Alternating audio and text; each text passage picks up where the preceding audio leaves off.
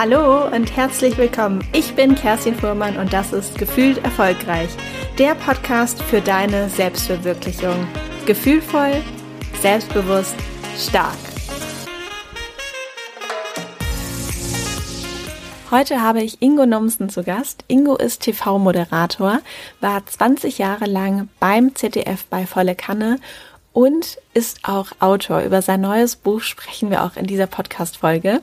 Wir widmen uns dem Thema, wie es eigentlich ist, nett zu sein, ob es auch ein zu nett gibt, welche Herausforderungen das auch in der Karriere mit sich bringt und ob es vielleicht auch manchmal einen Vorteil gibt, wenn man einfach mal nett ist. Wir sprechen auch darüber, was es eigentlich mit jemandem macht, wenn dieser Satz Hauptsache keiner ist böse in einem verankert ist und welcher emotionale Wendepunkt Ingo ganz doll zum Nachdenken gebracht hat und sein Leben auch ordentlich auf den Kopf gestellt hat. Wir sprechen über neue Ideen, Krisen, Träume und ja, alles, was der Wirbel des Lebens so mit sich bringt. Ganz viel Spaß bei der Folge.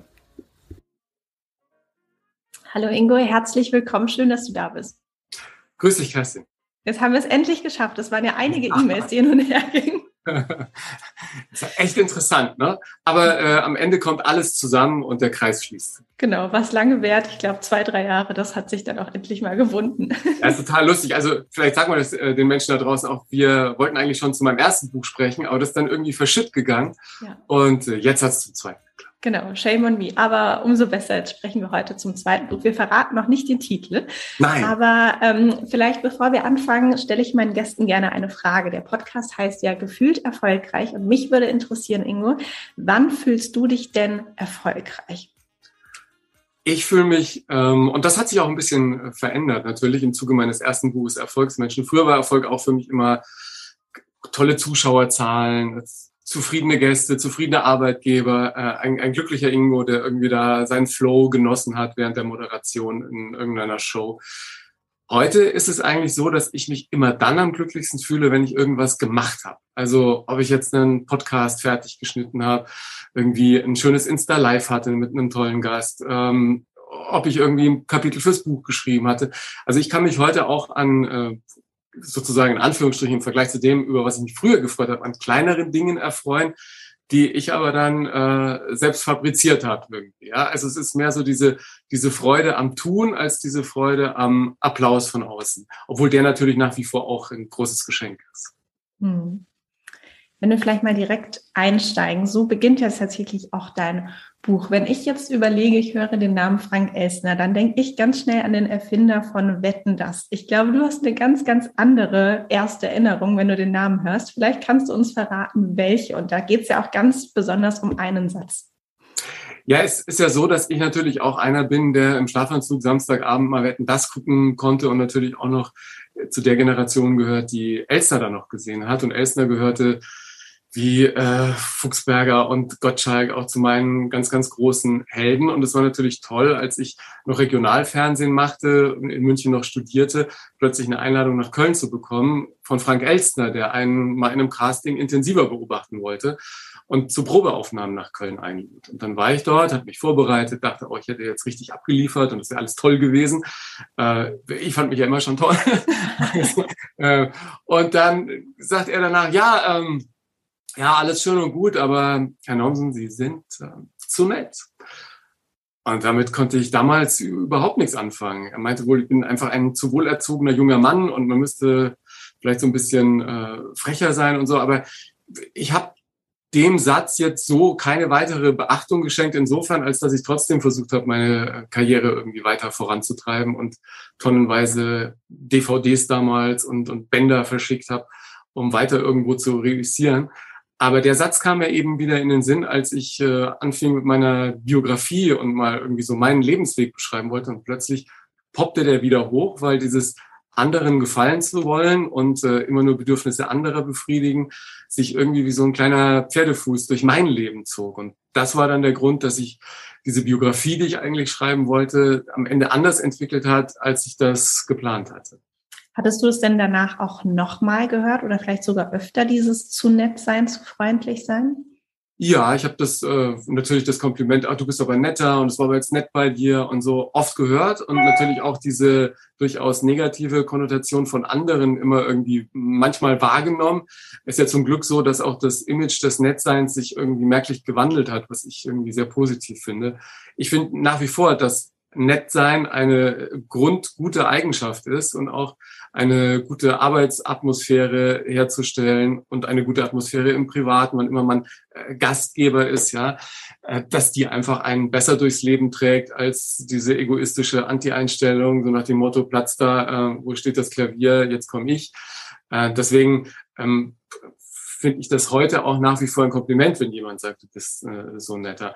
Nur als ich mir die Frage stellte, warum bin ich in, in, meinem Leben da gelandet, wo ich bin und dass dieses immer nur anderen gefallen zu wollen, der Grund dafür war, dass es mir in vielen Momenten meines Lebens einfach ein bisschen äh, schlechter ging, als das äh, den Anschein gehabt hätte, wenn man mich nur vom Fernsehen her kennt. Mhm. Ähm, das war ein Moment, wo ich auch dachte, boah, diese Konfliktvermeidungsstrategie, die du da durchs Leben trägst und dieses äh, immer anderen gefallen wollen, immer eine Harmonie haben wollen, das führt dazu, dass du eben auch in vielen Momenten Gefühle hast, mit denen du irgendwie nicht klarkommst. Und äh, deswegen war das sehr negativ behaftet. Und ich habe dann zum Glück jemanden gefunden, einen Coach, der mir geholfen hat, diese negative Blickrichtung in Sachen Harmonie und Konfliktvermeidung und Nettsein wieder zu verändern. Insofern, als dass der gesagt hat, was ich auch gerade schon andeutete, dass das natürlich beruflich immer äh, positiv war für mich und dass das auch im Leben eine sehr positive Komponente hatte, weil ich mit meinen Eltern schon als Kind, und ich beschreibe das ja auch im Buch ein bisschen ausführlicher,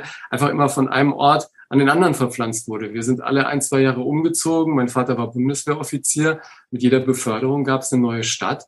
Und sich in einer neuen Umgebung zurechtzufinden, da ist ja auch so eine nette Herangehensweise und eine, die erstmal sagt, ähm, hallo, könnte ich mal und wie sieht's denn aus und, und äh, dieses freundliche Miteinander viel zielführender als dieses, hallo, jetzt bin ich da, äh, guck mal alle her.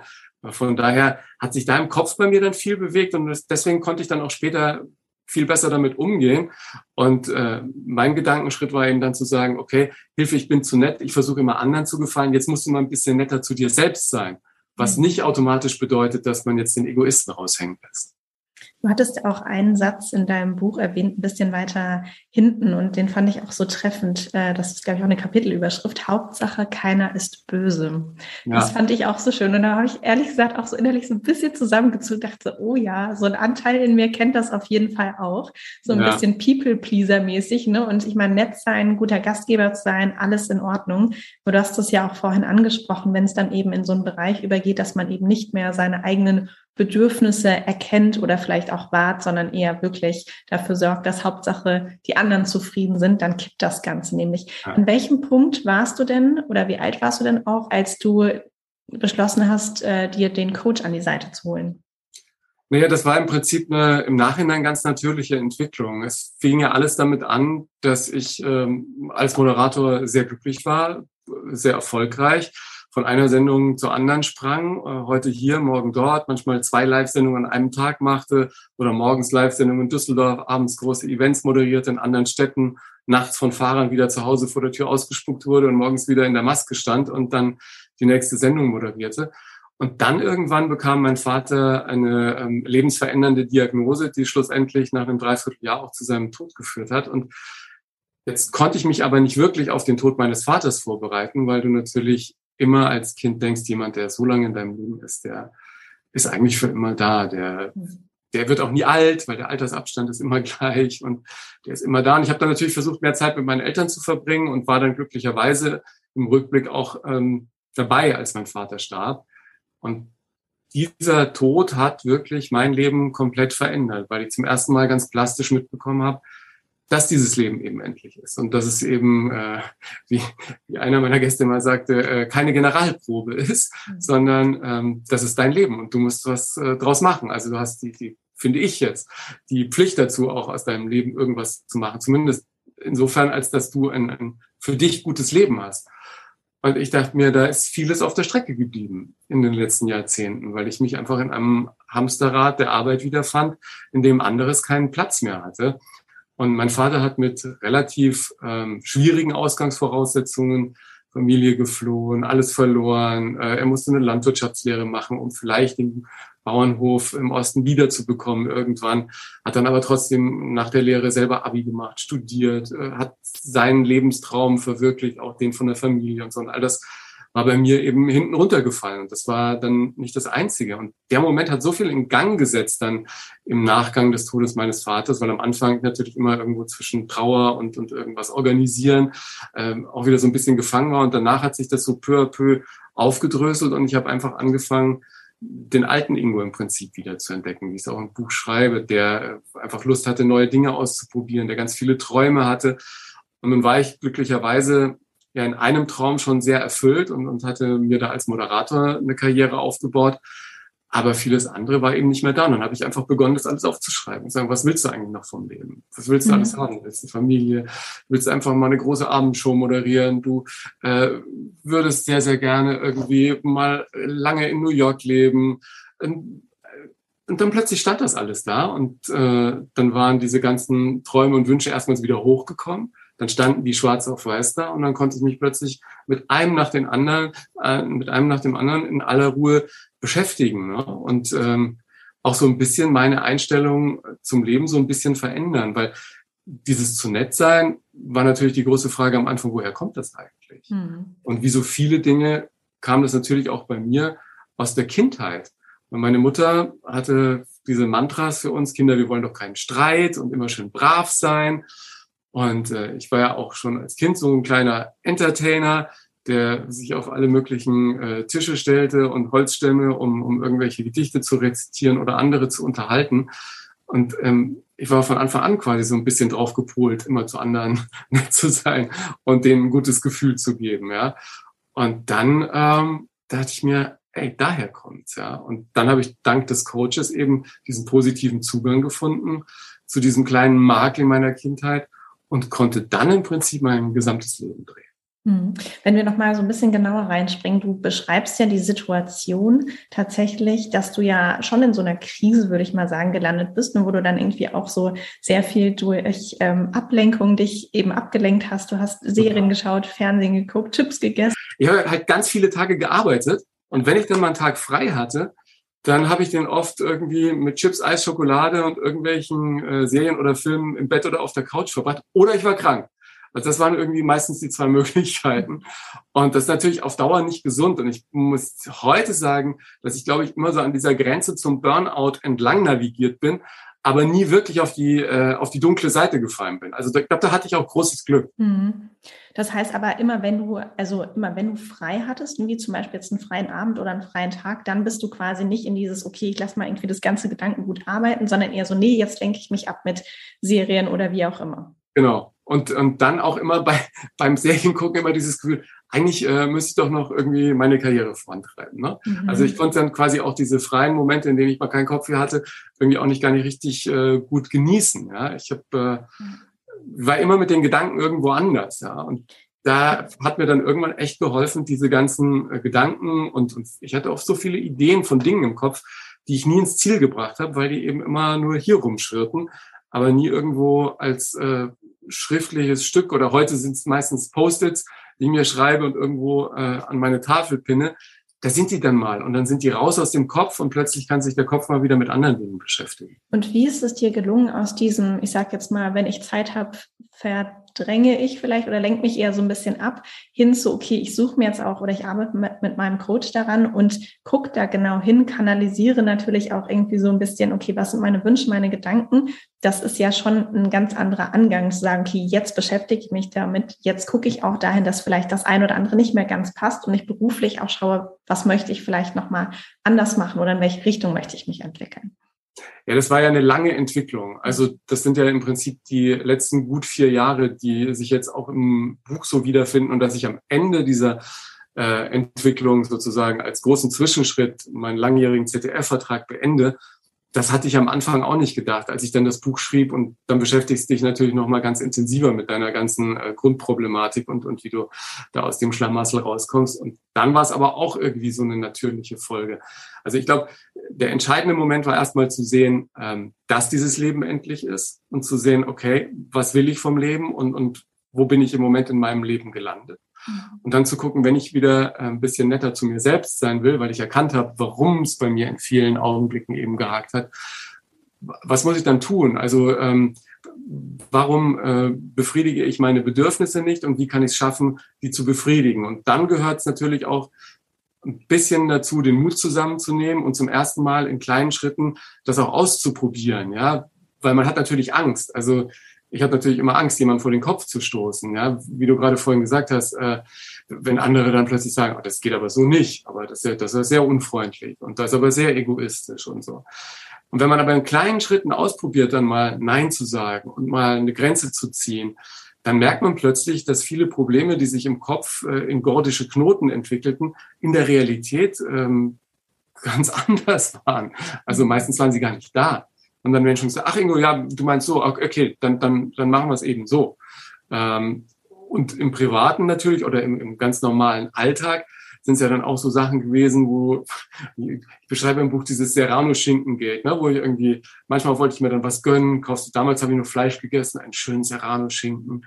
Und ich gehe in den Supermarkt rein und die Frau sagt freundlich Guten Morgen und wischt gerade den Eingangsbereich. Und ich gehe so durch den Supermarkt, ich liebe Supermärkte, ja, und gucke mir alles an und bin dann beim Fleisch stehen und sage Serrano und dann kommt die Frau mit dem Lappen um die Ecke, schmeißt den Lappen in den Ausguss und packt mit der gleichen Hand den Serrano an. Und in solchen Momenten wusste ich gar nicht, was ich sagen soll dachte ich mir, äh, äh, äh, äh und habe einfach weiter beobachtet, wie sie den teuren Schinken schnitt und mir in die Hand gab und ich habe ihn einfach mitgenommen. Das passiert mir heute nicht mehr, ja? Mhm. Äh, weil ich eben auch gelernt habe, dass es total ähm, kontraproduktiv ist, auch für fürs Gesamte, wenn du einfach nicht sagst, was du willst. Ja, da kann sich weder ein Restaurant verbessern, wenn du sagst, es schmeckt gut, obwohl es dir überhaupt nicht geschmeckt hat, weil dann kommst du nie wieder ist besser, du sagst, war nicht so doll und die verbessern sich und du kannst mal entspannt äh, wiederkommen. Und zum anderen entsteht auch, wenn man seine eigenen Wünsche, Meinungen und, und Grenzen nach außen zieht, plötzlich die Möglichkeit einer wirklichen Harmonie. Weil wenn ich dauernd mit meinen eigenen Bedürfnissen hinterm Berg halte, wie soll da ein vernünftiges Miteinander entstehen? Mhm. Ich glaube, diese bildet sich auch so eine Distanz dann zwischen den ja, Menschen. Mhm. Und dazu brauchst halt aber auch eine große, eine große Klarheit für einen selber, was man wirklich will. Und, und diese Klarheit ist eben entstanden, als ich gesehen habe, dass es keine zwei Leben gibt für einen, sondern dass mhm. da eben nur eins ist, ja. Und du halt mal wirklich intensiv dich mit dir selbst auseinandersetzen musst. Und ich denke, gerade in unserer heutigen Welt mit all den Einflüssen und Eindrücken, ob das jetzt äh, Social Media ist, ob das jetzt ein Fernsehprogramm ist, Streaming, äh, Zeitschriften, Zeitungen, alles ist schnell, alles ist hektisch. Kaum einer nimmt sich mal die Zeit, sich intensiver mit sich zu beschäftigen. Und allein das, glaube ich, kann total viel äh, verändern. Ja, auf jeden Fall. Und ich glaube auch noch vielleicht einen ergänzenden Gedanken zum, zum Nein sagen, beziehungsweise auch mal zum seine Meinung äußern. Man kann das ja auch immer noch auf eine wertschätzende Art und Weise tun. Es ist ja nicht immer dieses, ich hau dann mal richtig auf den Tisch, sondern man kann es ja wirklich auch wohlwollend meinen, egal ob es jetzt ne, die Verkäuferin ist, die irgendwie mit den dreckigen ja. Fingern da nochmal an den Schinken rangeht oder ähm, vielleicht auch im beruflichen Umfeld. Das geht ja auch immer alles auf eine Art und Weise, die doch authentisch ist und vielleicht kritisierend oder sich selbst verteidigend, aber in einer netten Art und Weise, dass es wieder zusammenpasst, weil das ja auch wichtig. Ja, mir ist immer wichtig, dass gerade in Konfliktsituationen echt beide mit einem guten Gefühl am Ende äh, rausgehen. Und das hilft dann auch, dass wenn man wieder zusammenkommt, es wieder okay ist, ja. Was ich ja im Kopf nie so richtig verdrahtet gekriegt habe früher, ist, dass es durchaus mal sein kann, dass zwei Menschen, ob jetzt privat oder beruflich, durchaus unterschiedliche Meinungen in bestimmten Punkten haben können, aber im Großen und Ganzen trotzdem weiter miteinander gut arbeiten können und auch miteinander gut Freund sein können, obwohl es mhm. vielleicht in einem Punkt eine Meinungsverschiedenheit gibt. Und gerade auch äh, in der aktuellen Situation, wo es zu so vielen Dingen so harte Meinungen gibt, glaube ich, tut es ganz gut, einfach manchmal zu akzeptieren, okay, der andere oder die andere hat eine andere Meinung und das ist auch in Ordnung, aber in anderen Punkten äh, können wir wieder miteinander. Also, also das finde ich irgendwie ganz wichtig. Hm. Wie ist es dir denn gelungen, Du hattest ja gesagt, irgendwann kamen die Ideen dann wieder so ein bisschen aus dir raus und du hast sie auch aufgeschrieben. Wie bist du denn dann zu dem Entschluss gekommen, dass du quasi das, was du ja, glaube ich, 20 Jahre gemacht hast, ne, wirklich jeden Tag oder fast jeden Tag, zumindest unter der Woche, ähm, das auch an den Nagel zu hängen und dann neue Wege zu gehen? Das war irgendwie eine ganz natürliche Entwicklung. Also ich hatte ja dann angefangen, nach dem Tod meines Vaters irgendwann mein erstes Buch zu schreiben und habe gemerkt, ähm, was es für eine tolle Arbeit sein kann und was es für ein gutes Gefühl ist, Träume endlich in die Tat umzusetzen. Und das war dann gar nicht so, ähm, in Anführungsstrichen, der erste Schritt war gar nicht so schwer, ja, weil ich einfach Exposé geschrieben habe, Agentur gefunden habe und dann waren plötzlich ein paar Verlage, die es machen wollten. dann musste ich schreiben, da fing das erste Problem an, weil ich natürlich wenig Zeit hatte und auf der anderen Seite diese zeitlichen Horizonte gar nicht gewohnt war. Ich hatte ja immer im Radio Live-Sendungen gemacht, im Fernsehen Live-Shows, das heißt, du bereitest dich vor, äh, du machst die Sendung und nach der Sendung ist vor der nächsten Sendung oder bei Live-Events ja auch so, dass du dich kurz vorbereitest am Tag vorher oder vielleicht gibt es eine Woche vorher noch ein Briefing und also die zeitlichen Horizonte sind relativ kurz und danach sind alle glücklich. Bei einem Buch ist es so, ähm, du weißt erstmal gar nicht, ob es überhaupt jemand will. Dann weißt du, es will irgendwie jemand und dann unterschreibst du einen Vertrag und dann musst du es irgendwann abliefern. Aber Dreivierteljahr, ein Jahr, das kannte ich arbeitstechnisch gar nicht als zeitlichen Horizont. Und so habe ich das immer weiter nach hinten geschoben. Ähm, und dann wurde es am Schluss ganz schön eng, aber es war ein tolles Gefühl, dieses erste Buch gemacht zu haben. Dann wollte ich immer nach New York. Dann habe ich mir plötzlich vier Wochen Auszeit genommen und bin nach New York gegangen. Ohne ähm, irgendwelche konkreten Pläne oder so, einfach um diese Stadt, diese Welthauptstadt des Entertainment mal zu genießen. Und plötzlich habe ich gemerkt, was passiert, wenn du dich einfach mal auf dieses Leben auch einlässt. Ohne die ganzen Dinge, die früher mein Leben bestimmt hatten, sondern endlich mal den Mut zu haben, vier Wochen Urlaub am Stück zu nehmen. Ich meine, ich habe gearbeitet, seit ich 17, 18 bin ähm, und, und nach dem Abi auch nahtlos in die Arbeitsphase übergegangen. Nie länger als ein, zwei Wochen Urlaub gemacht in meinem Leben. Plötzlich vier Wochen New York. Und da haben sich so tolle Dinge entwickelt. Ich habe dann nach einer Woche angefangen, Unterricht zu nehmen, Schauspiel, Comedy Writing, Drehbuch schreiben, Storytelling. Und plötzlich fand ich mich auf einer Comedy-Bühne in New York wieder und den Leuten hat's gefallen und sie haben mich quasi von einem Auftritt zum nächsten irgendwie vermittelt und bin ich eine Woche in New York aufgetreten als Comedian. Und da habe ich gemerkt, oh, hoppala, was kann denn da alles passieren, wenn du dich einfach mal reinfallen lässt in, in dieses Leben? Und bin dann zurückgekommen nach Deutschland und war wieder in diesem alten Hamsterrad drin. Und dann habe ich das zweite Buch in Angriff genommen und ähm, Hilfe, ich bin zu nett, sollte eine sehr unterhaltsame Biografie und ein, ein tiefer Blick in mein Leben werden. Und plötzlich ging mir diese ganzen Lichter auf mit dem zu nett sein. Der alte Satz von Frank Elstner poppte wieder auf. Und ich dachte das ist im Prinzip, das ist dein roter Faden. Und so machte das plötzlich Sinn. Und alle Dinge in meinem Leben haben sich wie so an einer Perlenkette zu einem großen Ganzen zusammengefügt. Und dann schrieb ich irgendwie und dann dachte ich mir, wenn du jetzt aber noch deine ganzen Träume, die du auf dem Zettel hast, erfüllen willst, dann brauchst du auch dafür mehr Platz. Ja, um Dinge ins Ziel zu bringen, braucht man einfach Zeit, Raum und Energie. Und gerade der Beruf als Moderator, wenn du so eine tägliche Sendung machst, die beschäftigt dich wirklich 24-7. Also ich habe Tag und Nacht an irgendwelche Gäste gedacht. Wenn ich Menschen getroffen habe bei anderen Gelegenheiten, du könntest doch mal in die Sendung kommen, das wäre doch mal ein Thema. Du guckst dauernd Nachrichten, weil du immer auf dem Laufenden sein musst. Also äh, ich war ja auch in 100.000 Themen einfach richtig drin, weil ich die über 20 Jahre lang jeden Tag beackert habe. Und glücklicherweise hatte ich ja die Chance, im ZDF dann auch noch viele Shows zu moderieren und Hallo Deutschland und so. Und immer da war es so, dass ich äh, voll fokussiert war und dann eben überhaupt gedanklich gar kein Raum war, geschweige denn zeitlich für andere große Dinge. Und dann war im Zuge von Corona sowieso die Situation so, dass ich immer hier in diesem Büro, in dem ich auch heute sitze, die Sendung vorbereitet habe, weil es online alles möglich ist. Ich konnte hier alle Filme gucken, ich konnte hier in Konferenzen mich mit den Kollegen austauschen und bin dann nur noch zur Sendung ins Studio gefahren. Und nach der Sendung sofort wieder nach Hause, beziehungsweise hier in meinem Büro, das irgendwie 20 Meter von äh, meinem Zuhause entfernt ist. Und dann war dieser Schritt eigentlich ein kleiner, zu sagen, okay, komm, jetzt machst du einen Cut, 20 Jahre, sind super Riemen, die Sendung hat sich jedes Jahr zu einem größeren Erfolg entwickelt. Es ist ein guter Zeitpunkt zu gehen und einfach Türen aufzumachen für andere Dinge. Wieder mehr Musik zu machen. Ich gehe wieder auf die Bühne. Das ist jetzt zum Glück im Zuge von Corona wieder mehr möglich. Das macht mir total Freude. Ich habe äh, viele Ideen aus den letzten Jahren, die ich für Fernsehsendungen hatte oder für Bücher oder Filme oder irgendwas. Die hängen hier alle an meiner Wand und die äh, werde ich jetzt so der Reihe nach abarbeiten und es hat total Spaß gemacht, jetzt im Zuge der Veröffentlichung von Hilfe, ich bin's nett, auch wieder so ein bisschen Fernsehluft zu schnuppern und jetzt mal als Gast zu sein und jetzt auch wie bei dir im Interview. Es ist für mich immer ähm, total toll, mich selber auch nochmal neu zu entdecken, wenn andere die Fragen stellen, weil ich bin ja sonst immer auf der anderen Seite gesessen und ist jetzt äh, sicher, ich merke das, wenn ich jetzt mal wieder so paar Geschichten moderiere, natürlich auch nochmal eine tolle Erfahrung mehr, die man mitnimmt in die Arbeit als Moderator, weil man jetzt auch nochmal ein bisschen intensiver wieder die Position des Gastes kennengelernt.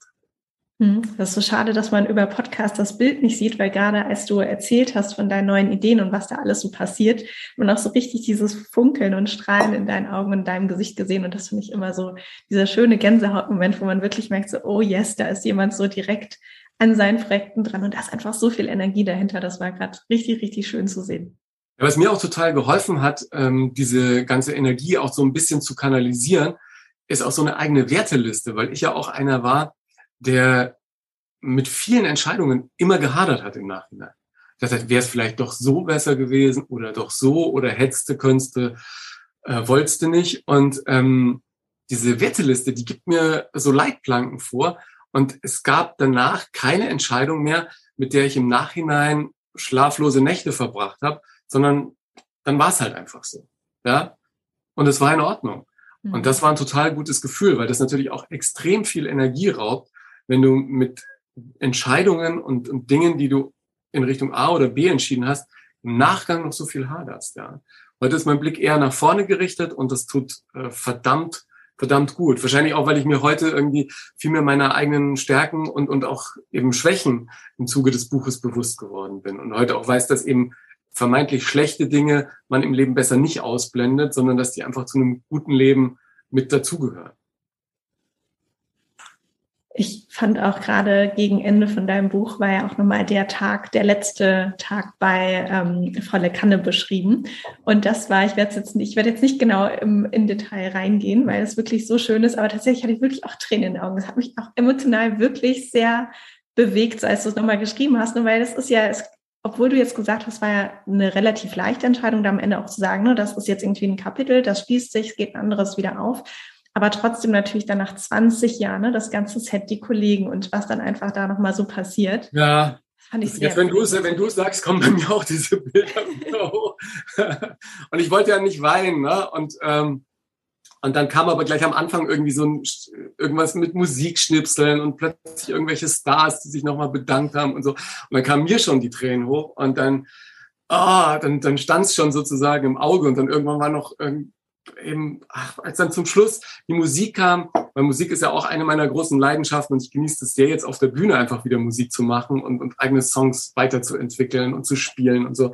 Äh, da gab es echt kein Halten mehr, ja. Und äh, ja, aber es ist im, im Grunde, im, im Rückblick war es eine ganz tolle Abschiedssendung, ein toller Abschied, den die Kollegen mir da bereitet haben. Weil es war ja im Prinzip auch so ein bisschen natürlich meine Arbeitsfamilie, die die Homebase all des Fernsehschaffens für äh, 20 Jahre. Und von daher war es, finde ich, ein, ein sehr runder und gelungener Abschied trotz Corona, ne? weil große Party gab es dann natürlich keine. Ich bin danach, weiß ich noch, mit, ähm, mit, mit, mit so einem Rollwagen ähm, und äh, ich hatte für alle so kleine Nikolaussäcke äh, gepackt mit äh, kleinen Geschenken und dann die Büros abgefahren und in vielen Büros war dann immer nur einer oder eine und dann immer noch ein Säckchen auf den Schreibtisch und ein Säckchen, äh, Säckchen äh, persönlich übergeben. Das war dann auch irgendwie sehr lustig und schön, weil das ähm, ja, hat sich dann auch so ein bisschen gezogen und dann konnte ich irgendwie auch ein bisschen besser besser damit umgehen. Viele haben dann danach gesagt, ja, bist du wahnsinnig, das ist ja aber eine mutige Entscheidung und so. Und wie ich ja gerade schon gesagt habe, für mich war es in dem Moment einfach eine sehr logische Entscheidung und eine sehr schlüssige. Und heute sage ich natürlich auch, da gehört schon was dazu, in der Corona-Lage einen Job, der dich so gut ernährt, einfach auf die Seite zu stellen und zu sagen, okay, es ist Zeit für neue Abenteuer. Aber es hat sich total gelohnt für mich und, und ich habe keinen einzigen Tag bereut, diesen Schritt gegangen zu sein. So schön. Und was steht denn jetzt an, wenn jemand vielleicht sagt, oh, finde ich total spannend, was, was, was kann ich denn von dir so noch sehen und bekommen und hören? Ja, ich freue mich total, dass ich jetzt irgendwie meinen Podcast jede Woche mache. Da gab's, äh, den hatte ich ja auch schon vor Corona begonnen. Das war auch einer, ein Ding, das wirklich jahrelang auf meinem Zettel stand und dass ich dann auch im Zuge meiner Entwicklung irgendwann einfach umgesetzt habe, obwohl das da auch noch ein bisschen gedauert hat. Ich habe das Equipment für den Podcast schon zu Hause gehabt, das stand im Schrank noch ein halbes Jahr, bevor ich endlich damit angefangen habe. Ja. Aber das genieße ich sehr, dass sich der so toll entwickelt und mittlerweile sich das auch ein bisschen dreht, dass sich Menschen äh, an mich wenden und sagen, ey, kannst du nicht und wollen wir nicht mal zusammen podcasten, könnte ich nicht mal reinkommen. Wir haben jetzt äh, seit ein paar äh, Wochen beziehungsweise sind schon vielleicht sogar zwei Monate, zwei wöchentliche Insta-Lives etabliert, was irgendwie total toll ist. Und ich sage hier, weil ich echt auch ein tolles Team irgendwie an meiner Seite habe, die dann auch einfach mir Gäste einladen und dann weiß ich, okay, Dienstagabend 21 Uhr, Sonntagmorgens 11 Uhr, da sitze ich im Büro und dann mache ich Insta-Live Ähm, das tut mir auch irgendwie äh, sehr, sehr gut, dass ich da eben nicht mehr alleine unterwegs bin. Die Live-Tour geht weiter. Ich habe jetzt gerade ganz viele Mix-Shows, wo ich wieder kleine Geschichten ausprobieren kann, die ich neu geschrieben habe und so. Und das tut irgendwie sehr gut zu sehen, dass das eben nicht im luftleeren Raum passiert, sondern dass da echte Menschen sitzen, die sich auch an den Dingen erfreuen, die du so machst. Ich freue mich, dass ich irgendwann in den nächsten Monaten mit meiner Musik mal ins Studio gehe und die auch mal aufnehme. Einfach mal für mich, um mal zu sehen, wie, wie ist es so. Und dann ist mein großes Projekt noch dieses Jahr mit der ganzen Familie nach Berlin zu ziehen, weil man da auch comedymäßig ganz viel ausprobieren kann. Da gibt es tausend Comedy-Clubs, da gibt es eine große Medienszene natürlich auch. Da ist die Nähe zu Babelsberg und Filmstudios und Produktionsfirmen. Und ich habe Lust, mich da auch in ganz, ganz vielen Feldern so ein bisschen auszuprobieren und zu sehen, äh, was da passiert. Also ich werde mich da auch einfach mal in das Hauptstadtleben reinfallen lassen und mal gucken, was es mit sich bringt. Ja. Und ansonsten freue ich mich, dass, äh, dass ich heute, wenn ich in so Interviews sitze, dann denke ich mir, Mann, wie war das vor über vier Jahren, als, als dein Vater starb und was für ein Leben hattest du da? Und wie sehr hat sich dein Leben gedreht? Und heute hast du eine kleine Familie, ähm, bist glücklich in all dem, was du tust und, und dein Leben ist so ein bisschen kompletter geworden. Und das gleiche Gefühl, das ich früher nach einer tollen volle Kanne Sendung hatte, habe ich heute, wenn ich einen tollen Podcast aufgezeichnet habe oder wenn der online geht und ich den fertig geschnitten habe, teilweise bis, teilweise bis spät in die Nacht oder ich irgendein tolles Insta Live gemacht habe. Auch da gehe ich irgendwie mit einem sehr guten Gefühl raus. Und toll war, ich habe neulich noch äh, die Tage einen Brief von Frank Elstner bekommen, dem ich das Buch natürlich auch geschickt habe. Mhm. Und der dann sagt, ja, Herr Nomsen, äh, Glückwunsch. Äh, wissen Sie, äh, im Prinzip sind wir da uns nicht, äh, im Prinzip sind wir uns da nicht so unähnlich. Meine Frau sagt zu mir auch immer, Frank, du bist so nett. Aha. Und daher schließt sich auch da der Kreis. Sehr schön, prima. Ich glaube, alle, die jetzt irgendwie noch mal gucken wollen, wo deine Reise hingeht, da stehen ja echt super tolle Projekte an, können einmal auf Instagram dir folgen, auf deiner Website einmal gucken. Ich werde alles in den Show Notes verlinken, in den Podcast reinhören bei dir. Und ja, vielen, vielen Dank auf jeden Fall für deine Geschichte, für den Mut auch, die Dinge einfach mal anzugehen, auszuprobieren, sich auch so ein bisschen von seinem Bauchgefühl leiten zu lassen, wenn es heißt, okay, vier Wochen New York, ich habe einfach mal Lust drauf oder ich probiere einfach mal das Hauptstadtleben aus. Sehr, sehr inspirierend. Vielen, vielen Dank, Ingo. Ich danke dir. Ich hoffe, dir hat das Interview mit Ingo gefallen und vielleicht hast du auch einen kleinen Impuls bekommen, einfach mal auf das Bauchgefühl zu hören und neue Dinge auszuprobieren. Wenn dir die Folge gefallen hat und dir auch der Podcast gefällt, freue ich mich auch wirklich sehr über deine Sternebewertung, entweder über Apple Podcasts oder über Spotify, da ist das ja mittlerweile auch endlich möglich mit Bewertungen oder über jede andere Podcast-Plattform, wo du vielleicht gerade bist vielen Dank. Ich freue mich wirklich riesig über jede einzelne Bewertung. Ich lese mir alle Texte immer durch. Und ja, wünsche dir jetzt auf jeden Fall einen wunderschönen Tag. Bis zur nächsten Folge. Deine Kerstin.